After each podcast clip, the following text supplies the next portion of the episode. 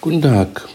Mit diesem Podcast möchte ich Sie ermuntern, Ihr Leben zu reflektieren und ins Gleichgewicht zu kommen oder zu bleiben. Sehr wahrscheinlich hören Sie diesen Podcast im richtigen Moment. Ich werde Ihnen unterschiedliche Wege aufzeigen, die alle auf ein und dasselbe Ziel ausgerichtet sind, ein Leben in Balance. Da Menschen sehr verschieden sind, kann es ja nicht nur einen Weg geben. Sie dürfen selbst herausfinden, ob die Methoden, die ich hier beschreibe, auch Sie zum gewünschten Erfolg führen. Aus diesem Grund möchte ich eine Bitte an Sie richten. Glauben Sie mir nichts und machen Sie Ihre eigenen Erfahrungen. Es nützt Ihnen nicht viel, irgendetwas auf Treu und Glauben anzuerkennen. Geglaubt haben Sie in Ihrem Leben genug. Als Sie noch ein Kind waren, mussten Sie mit ganzem Herzen darauf vertrauen, dass das stimmt, was man Ihnen sagte. Ihr Leben hing vielleicht manchmal davon ab. Das gilt heute nicht mehr. In dem Wort erwachsen steckt auch der Begriff erwachen. Und dazu möchte ich Sie ermutigen. Aufwachen und erwachen sind aber nicht dasselbe.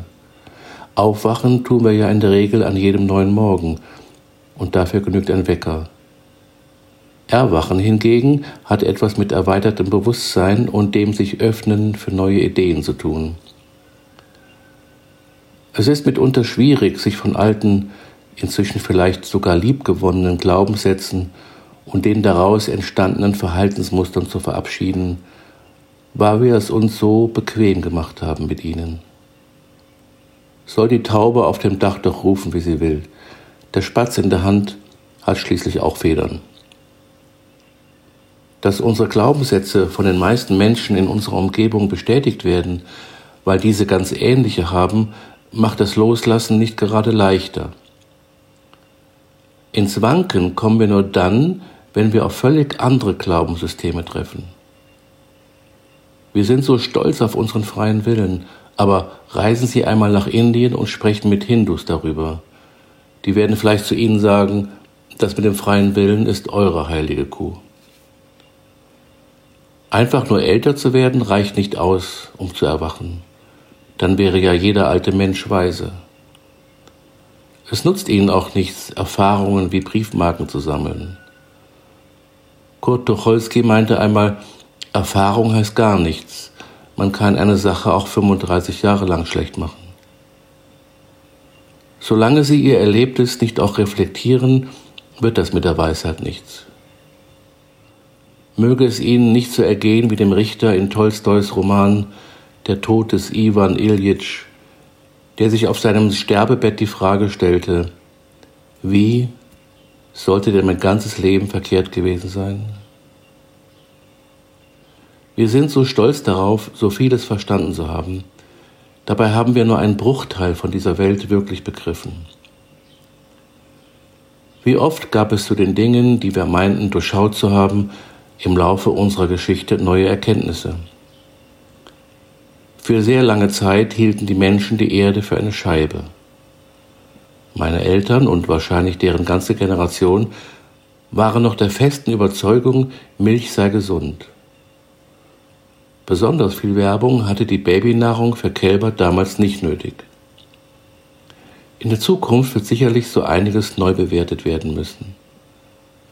Wenn wir Menschen wirklich erwachsen wären, würden wir uns den aktuellen Herausforderungen stellen und überprüfen, ob es noch eine Möglichkeit zur Wende gibt.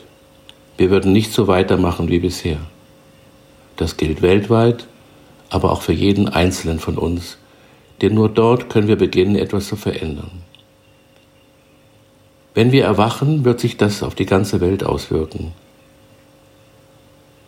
Ein chinesisches Sprichwort sagt, bevor du anfängst, die Welt zu verändern, gehe dreimal durch dein eigenes Haus. Daher ist es wichtig, dass Sie sich alle Wege, die zu Ihrer inneren Weisheit führen können, genau betrachten und sich durch eigene Erfahrung vergewissern, ob und wie etwas wirkt. Sämtliche Verfahren, die ich beschreiben werde, habe ich selbst ausgeübt, einige praktiziere ich immer noch und viele davon sind Bestandteil der Burn-In-Seminare auf Korfu. Ist es nicht wunderbar, dass es eine solche Vielfalt an Wegen gibt? Diese Vielfalt ist ein Menschenerbe und deshalb so wichtig, weil sie unserem tiefen Bedürfnis nach Entwicklung entspricht. Einfach macht es das nicht gerade. Einige Male drohte auch ich mich im Dschungel der Methoden zu verlaufen.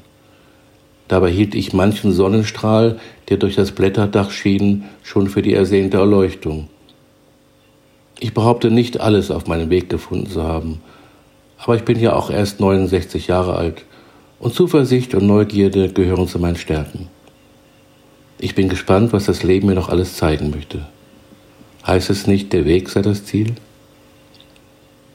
Vielleicht finden Sie einiges von dem, was Sie hier hören werden, überzeichnet, zu undifferenziert, zu pauschal oder zu unwissenschaftlich betrachtet.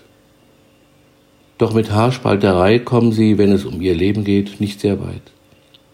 Sicherlich lässt sich in jeder Suppe ein Haar finden, spätestens dann, wenn man lange genug seinen Kopf darüber geschüttelt hat. Aber dann hat man die Suppe verpasst. Sollten Sie sich manchmal provoziert fühlen, so ist genau das meine Absicht gewesen. Denn durch Provokationen kommt man meist auf völlig neue Ideen. Sollte das nicht geschehen sein, dann hoffe ich, dass Sie ein Nachsehen mit mir haben. Der Versuch war es mir wert. Wenn Sie dieses Buch lesen, indem Sie nur die Buchstaben zusammensetzen, die Sie sehen, kann der Inhalt nicht vollständig zu dem Teil von Ihnen durchdringen, der verstehen kann, worum es in ihrem Leben wirklich geht. Und dieser Teil ist, mit Verlaub gesagt, nicht ihr Verstand. Denken kann sich nämlich nur mit Bekanntem beschäftigen. Es dreht sich im Kreis und kann nie ursprünglich sein. Über das Unbekannte kann man nicht nachdenken, genau das aber gilt es zu erforschen, wenn es um die eigene innere Wahrheit geht. Wenn Sie verstehen wollen, werden Sie sich nur selbst verwirren. Wenn Sie aufhören, verstehen zu wollen, zeigt sich Ihnen Ihre ganze Wahrheit im gleichen Augenblick. Sehr wahrscheinlich, dass Ihr Verstand in diesem Augenblick jetzt protestiert. Wahrheit ist kein Glaube, sondern eine tiefe Erfahrung. Die eigene Wahrheit kann man nicht studieren, man muss ihr begegnen und ins Gesicht schauen. Wenn Sie über sie nachdenken, wäre das ungefähr so, als wollten Sie die Alpen erkunden, indem Sie sich bloß die Landkarten anschauen, die andere Menschen darüber angefertigt haben. Wenn Sie nur diesen Karten glauben, werden Sie die Berge verpassen, selbst wenn Sie unmittelbar davor stehen. Sie wären dermaßen voreingenommen, dass Sie die Schönheit der, Berg, der Bergwelt gegenüber blind wären.